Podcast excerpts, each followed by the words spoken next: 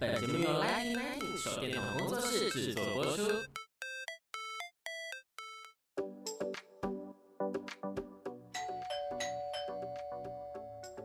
Hello，老师，准备好了吗？那就赶快来跟我们分享你想说的事吧。老师大声公。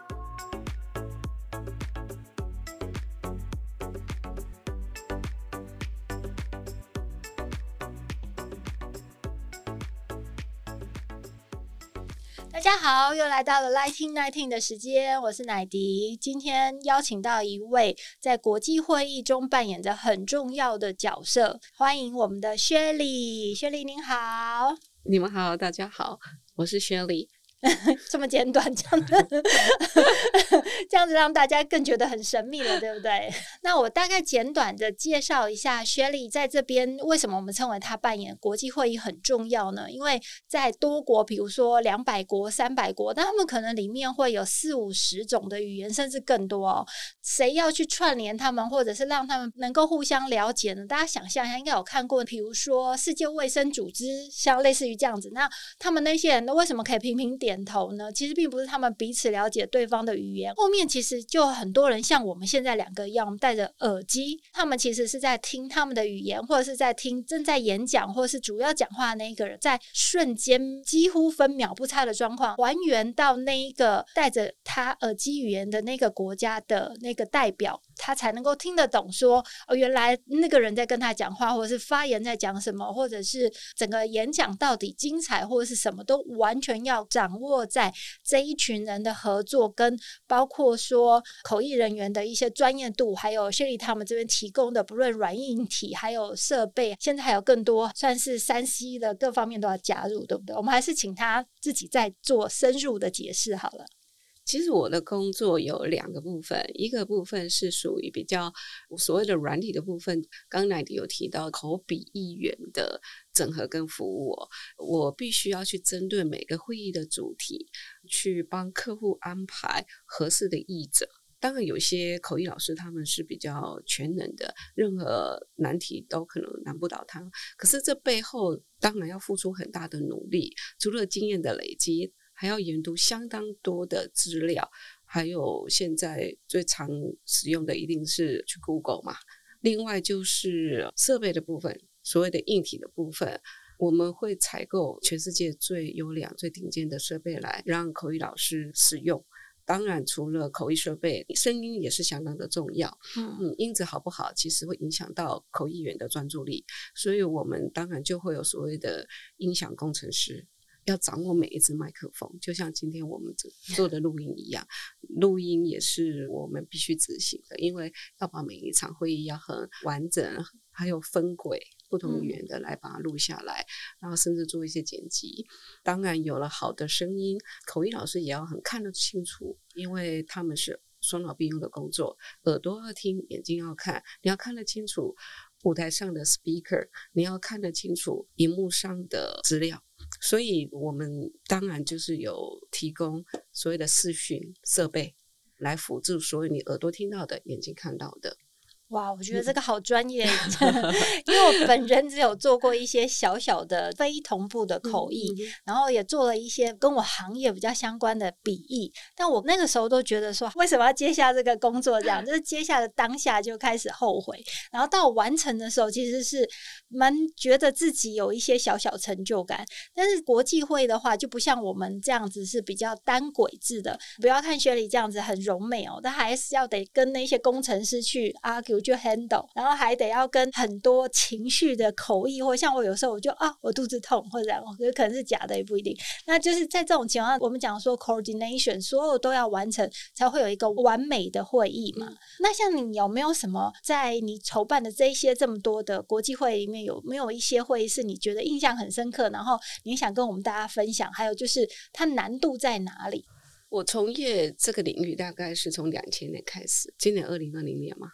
第二十三个年头，执行过的会议当然很多。突然有时候被这样子来问哦，就会很像老和尚，太多招数，你不知道讲哪一招，随便来一个。但是如果有个包袱，对，因为这几年因为疫情的关系比较特别了，从我自己当老板是在二零一九年，那在二零一九年之前，大概也有十九年的经验，就是在这个领域。那二零一九年一年之后，就 COVID-19 疫情了，往来频繁的这些活动全部暂停。那要怎样子让公司走出一条生路？嗯，那当然就加入很多云端。嗯，那在 COVID-19 之前，二零一九年那一年，让我印象比较深刻的是国际人权大会，那是欧洲的一个人权协会，嗯、成立四十周年以来第一次跨出欧洲来到亚洲，就选择在台湾。哇，这也太酷了吧！对，虽然在过去的二十年当中，我也安排过很多译者给不同的国际大会。是，但是二零一九年那次的人权大会是我从业以来遇过最多国际口译员的一次，而且他们邀请来的译者都是世界顶尖级的译者。没错，没错，因为台湾的译者当然就是我们这边可以很懂嘛，嗯、可是国际译者因为横跨太多的语言，嗯哼哼，那他们从欧洲带来很多的口译老师。那同步翻译一定要翻译隔间，对，对，对，每一个隔间里面都有大概的二到三位译者，嗯、那很多的分组。嗯、那一次大概总共来了，加上他们的译者，大概二三十个译者。哇，那也是我创业能够执行这样的工作，我学得非常的骄傲，而且这是外国的 organizer 就很信任我们这样子。对，他对我们的肯定哦，对台湾的肯定也是对 Shelley 的肯定。当然，我的背后有一群很优秀的团队，包含我们台湾的译者，然后我的工程团队可以执行这么多的分组，然后在远山饭店可以这样子的完成。那当然也不是只有口译系统嘛，还有包含摄录影这一些整个帮他。做整合，嗯，让我非常的永生难忘。嗯，对，目前即将要执行的是另外一个对台湾也是很重要的一个活动，是全球民主大会。哇，全球民主大会又是在我们台湾，对，这会选择这个 organizer 就是美方，嗯、那这位选择在台湾就是我们算是一块民主人权的净土嘛。嗯哼，对，我们台湾人要很骄傲 拥有这一。所以在这一次，我们如果看到转播或者是看到有这个新闻的报道的时候，嗯、就想起来啊，原来在后面其实有一整队的人马正在很忙碌这样子。就就我们常常在想，就是像鸭子在划水，表面上还很优雅，嗯、然后其实两只脚。很忙很忙很忙，那现在想象，Shelley 就像是主厨一样，他要控前场、控后场，可以想象现在还可以这么优美哦。其实他的脑子可能有部分还在想这些事情吧。我觉得以我们工作的模 式，对，因为 一脑多用，对啊，因为这次又更特别的是，因为 COVID-19 的阶段，你要两百多个国家进到台湾，要走泡泡政策哇，那你要怎么去做好这一切？对，那除了以往的实体会议，你要结合云端，嗯、因为还是有。不少的相关人士，他没有办法来到台湾，所以你要做视讯结合。哦，就是部分实体部分，对，有些讲者他没有办法进来，那一定要有视讯，让他在不同的国家也可以跟台湾做连线。还可以透露一下，有什么你觉得很特别的国家？他也在这两百多个国家里面。因为十月的案子，目前我们还没有办法拿到。但两百多个国家，你看全世界有几个国家？对啊，都已经很多了。对啊，对，我觉得是好酷，我就等于是一个世界村的感觉，大家集合在一起，然后去讨论一个共同的议题。而且这次的会议还会结合 YouTube 的 Live 转播。哇，对，这整个桥接，嗯哼，其实是很酷的。然后还有一些晚宴的一些表演活动、演讲的执行，我做的工作就比二零一九年那一次的民主大会其实更大。你说的晚宴是包括他们吃饭的时间，你都要帮他们去？就是灯光音响视讯，然后一些表演团体也还没有 announce 他们。哦，要保持神秘，保持神秘。对对对，那拭目以待。是，那整个硬体设备，嗯哼，对，都是我们要负责去执行，从论坛，嗯，到 workshop。到所有的 culture night，嗯，然后到 closing，这整个。可以想象，因为我们也是学语文的人，就会想说，我未来可以干什么？我们可能未来可以再深入讨论一下。应该现在也还有很多都是学校都有外语系，或许这个也可以给他们一个方向哦，就是如何成为口译。口译要做到这么厉害，因为其实就像我刚刚有分享一下，口译它是有即时的，也有不是完全同步的，是逐步跟同步。对他们都是即时口译，但是逐步就是讲一段停一段。嗯嗯嗯。那同步就是讲者讲话不会被打断，嗯哼哼，就是可以一气呵成，就一点点秒差。对对。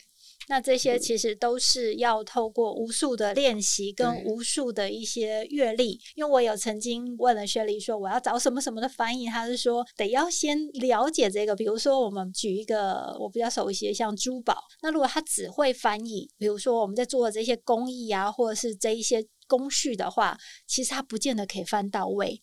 嗯嗯，所以这都是很细很细的一些细节。对，其实很多客户在跟我 book 译者的时候，他会要求我说，我要有建筑领域的译者，我要有珠宝领域的译者，我要医学领域的译者。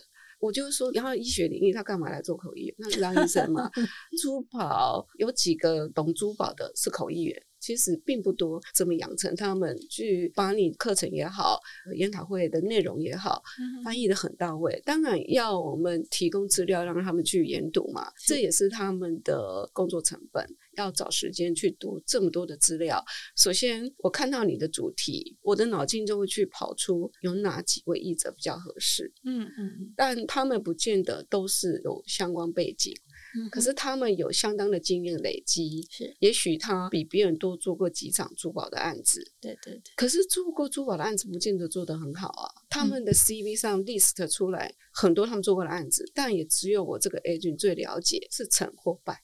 嗯，可是外行是看不懂，他看到有很多经验累积，他觉得啊，就是这一个。嗯哼，在我心目中不一定是如此的，真的是一个把关哦。你可能也是客户的把关，然后也可能会是口译员，嗯、因为他如果做了这 case 或者怎样的话，其实你也会像他的经纪人一样，就像艺人的经纪人。嗯、就像我那时候，我会有回想到有一次很好玩，是我在非洲的时候，他们就说你会讲法文，好，帮我们翻译一个人，然后我就说哦，好好好。结果去我翻译的居然是烹饪，就是原来是台湾的有一个计划，就是给他们很多，比如说。说是烹调啊，或者是烤箱啊，这些机器呀、啊，所有的烹饪就是我最短的短处，因为我不会煮饭，然后 又不擅长去了解这些器材，而且多少瓦数啊，怎么使用，那真的很精彩，觉得很终身难忘，因为 还是终身难忘。对啊，你觉得烹饪是一个耳熟能详的一个主题嘛？即便你不会煮菜，但是你会吃嘛？其实民生议题，大家都是周遭耳熟能详的，你都觉得很 challenge。更何况一些，譬如说，告诉我医学，我会问你说，医学的哪部分？肾脏、乳癌、骨科，完全都是不一样的东西。你怎么去要求译者全部都蒙 in this field？他不是医生，即便医生也有分科嘛，所以能够协助他们的就是提供资料让他们研读，嗯嗯，多一点 mercy。这一些你所有的专有名词，要日积月累，慢慢的去累积的，对，要这样子才能够让口译老师去把这个案子做得很好。嗯，那当然，除了这方面是我站在 agent 的角色，告诉我的客户要怎样子来成就医者，让他做得很好。那当然必须付出的，就是说我要去采购很好的设备，很优秀的工程师来搭配，让口译老师无后顾之忧，可以做到最好。至于客户，就像你刚刚讲，我要帮他们把关，如何去帮他们挑选最适合这个案子的医者。对，我觉得每位口译老师都是有两把刷子，嗯、但怎么作为配对成功这件事，嗯、其实你就是那一个把关的人哦。当我听到了一些关键字，比如说最先进的机器、最好的，那大家或许听到这样，觉得哇，这国际级的，我是不是也可以跟他合作，或者是请求你这边的协助？你可以大概介绍一下你的创业跟你的公司吗？我常常在介绍我的公司的时候，我会讲我们是一家很有经验的新公司，我们组成的 partner 都相当有经验，不管是业务也好，工程师也好，执行秘书也好，都是老经验。我们也很了解市场上哪些设备是最符合最。性价比高，不能说 CP 值高了，我要付出的成本很高，嗯、但是它能让我得到的效益也是最高的，嗯嗯，让我不会有后顾之忧，让工程师也不会那么担心，那口译员可以好好的工作，让客户他也不会因为辛苦的安排了一场会议，然后被我的设备给搞砸。